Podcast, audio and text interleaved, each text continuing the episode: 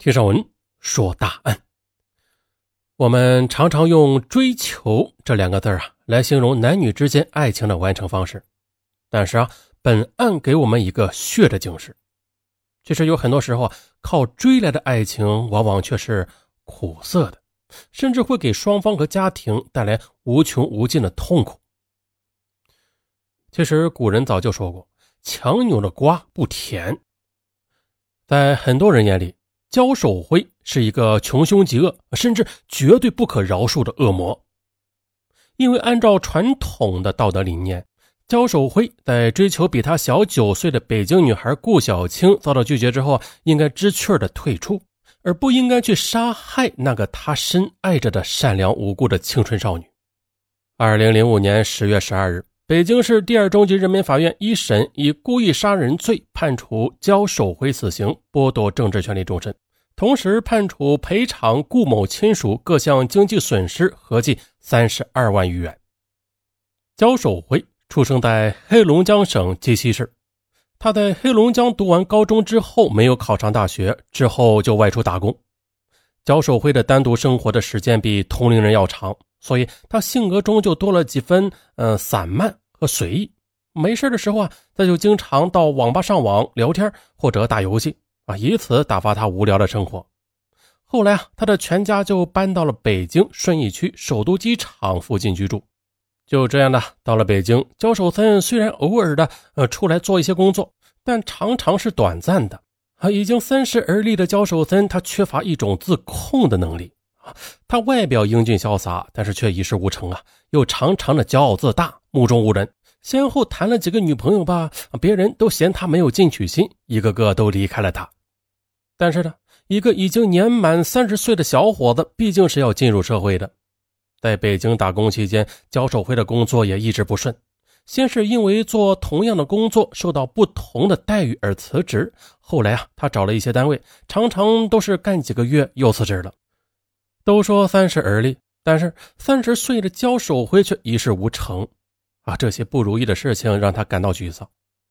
其实呢，焦守辉的生活要求并不高，他只要求有一个相对稳定的职业，找个满意的女孩子结婚，啊，在北京扎根那就足够了。在焦守辉家居住的院子里，还居住着一家北京人。这家的男主人顾先生在北京市的某单位工作。妻子刘女士和女儿顾小青在首都机场附近的一家地毯厂工作。平时，焦守辉的母亲和顾小青的母亲也经常一起聊天啊，说一些家常话。顾小青比焦守辉小九岁，这个长相俊俏的女孩很是惹人喜爱。平时见了焦守辉，总是叫一声二哥，呃，算是打个招呼，就匆匆离开了啊，不肯多说一句话。起初呢焦守辉总是把她当做邻家的小妹妹对待啊，他忙着为自己的事情操心呢，啊，对这个顾小青也就没有太在意，只觉得生活中是因为这个小妹妹的存在而多了一点灿烂。二零零四年年初，焦守辉再次失去了工作啊，谈过的女友也离他而去，焦守辉整天无所事事啊，经常泡在网吧里打游戏、上网聊天，这让父母看在眼里，急在心上。但是啊，因为他们家是外来户啊，在当地又没有什么关系，无奈之下，焦守辉的妈妈找到顾小青的妈妈刘女士，请她帮焦守辉找一份工作。热心的刘女士满口答应下来。于是呢，刘女士找到她所在的地毯厂的领导，把焦守辉介绍到地毯厂上班，也就是到织布车间当机修工。而顾小青也恰巧的在织布车间当质量检验员。啊，因为是住在一个院子的街坊，顾小青理所当然的给焦守辉一些关照啊，上下班啊也一同来去的。因为是同街坊嘛，又在同一个车间上班，两人之间很容易沟通，他们工作配合吧也非常的默契。当然呢，除了工作，他们也会聊一些共同感兴趣的话题。焦守辉有时候啊会对顾小青讲自己不开心的事情，顾小青也总能理解的并委婉的劝解。焦守辉觉得。这顾小青改变了他呃散漫的生活态度，也改变了他的生活。共同的工作环境和共同的话题淡化了他们的年龄差别。教授会觉得，眼前这个在自己眼里曾经是个小女孩的顾小青，似乎突然间长成了大姑娘啊！她是那么的温柔善良、善解人意。在焦守辉的生活的环境里啊，他觉得自己不再孤单，因为有顾小青善解人意的理解他、关注他，甚至啊，可能爱上了他。而焦守辉对顾小青兄长般的关怀，顾小青同样他也感觉得到，而且也坦然接受。这样的焦守辉被突如其来的爱情搞得兴奋不已。啊，顾小青本来就是容貌俏丽，尤其是化妆后，常常让焦守辉眼前一亮啊啊！眼前的顾小青是多么美丽呀！焦守辉庆幸自己的好运，顾小青在他身边，常常跟他面对面，陪他一起工作，一起聊天。他的生活也是因为顾小青灿烂起来。这是二零零四年的春天，春天容易让人想到爱情，爱情的萌芽在焦守辉的心中萌动着，啊，似乎也在顾小青的心中萌动着。在一次晚上下班回家的路上，焦守辉实在是按捺不住自己心中的激动。在这样春天的晚上，焦守辉觉得自己应该跟顾小青表达爱意了。夜已经很深了，他们越聊话越多。顾小青长到二十一岁啊，还从来没有跟任何一个男性，呃，这么近距离的说过这么多让他动心的话。终于的，焦守辉控制不住自己，情不自禁的搂住了顾小青。他亲密的伏在她的耳边，轻轻的说：“咱们两个处个朋友吧，我会用一辈子保证对你好的。”焦守辉一边说，一边吻住了顾小青。顾小青这还是第一次听到这么热辣辣的，甚至让他感到脸红的语言呢。他愣在那里，不知所措啊，也不知道该如何办才好。这第一次与顾小青这么接近，焦守辉很激动，他显得手足无措。顾小青显然是躲避着焦守辉，但是啊，也并没有极力拒绝，只是默默的、无奈的接受了。这让焦守辉清醒。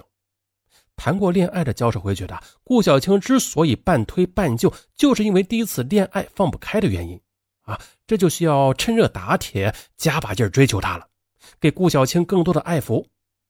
所以呢，在之后不久的一天下班之后，在回家的路上，他再次抱住了顾小青。但是这次，顾小青一把推开了焦守辉，并告诉焦守辉，自己梦中情人是高中的一个男同学啊，他不想这么早就谈恋爱。他们争论了好半天，但是都没有结果。情急之下，焦守辉用热吻堵住了顾小青的嘴。焦守辉紧紧地抱住身材娇小的顾小青，脸对脸的吻在一起。顾小青根本没有能力反抗。而在那个瞬间，空气和时间都凝固了。焦守辉就这样沉醉在这甜蜜的情景中，甚至呢被自己用力量获得的亲吻所感动。为了加紧对顾小青的追求啊，让所有人都知道他们正在热恋的事实。二零零四年八月底，焦守辉以外出旅游为名，悄悄地带着顾小青回到他的老家黑龙江鸡西市跑了一趟啊。直到他们双双的从黑龙江回到北京时，双方家里人才知道他俩是在搞对象呢。其实焦守辉也明白，他们之间之所以能够走到一起，主要是归功于自己锲而不舍的死缠烂打的追求。而没有任何感情经历的顾小青呢，也是在初恋的慌乱中接受了自己。焦守辉知道自己各方面都不如顾小青。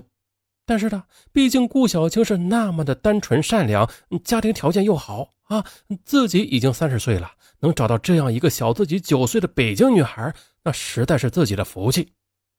焦守辉认为，顾小青跟自己一起回黑龙江，就等于向所有人表明了他们之间的关系，这样呢，他们婚姻的根基就夯实了。而从来没有经历过爱情的顾小晴觉得，呃，他们之间的感情还需要继续培养啊，两情相悦与婚姻完全是两码事啊，更何况谈婚论嫁那是一辈子的大事啊。但是这些话，一个女孩子，嗯，她怎么说得出口啊？其实啊，很多男人的通病，交手会同样具备，追到手的女人就不再那么珍惜。随着两人恋爱关系的确立，焦守辉觉得顾小青应该理所当然的嫁给自己了啊。慢慢的，他就放松了对顾小青的呵护，再次的把兴趣转向了网络啊，而且是经常一玩就是一个通宵。双方的父母得知焦守辉和顾小青谈恋爱之后，哎，都非常高兴。二零零四年年底，考虑到焦守辉已经三十一岁了，而顾小青呢也已经二十一岁，都到了结婚的年龄。为了操办他们的婚事，顾小青的父母决定买两套房子，一套自己住，另一套给顾小青和焦守辉结婚用。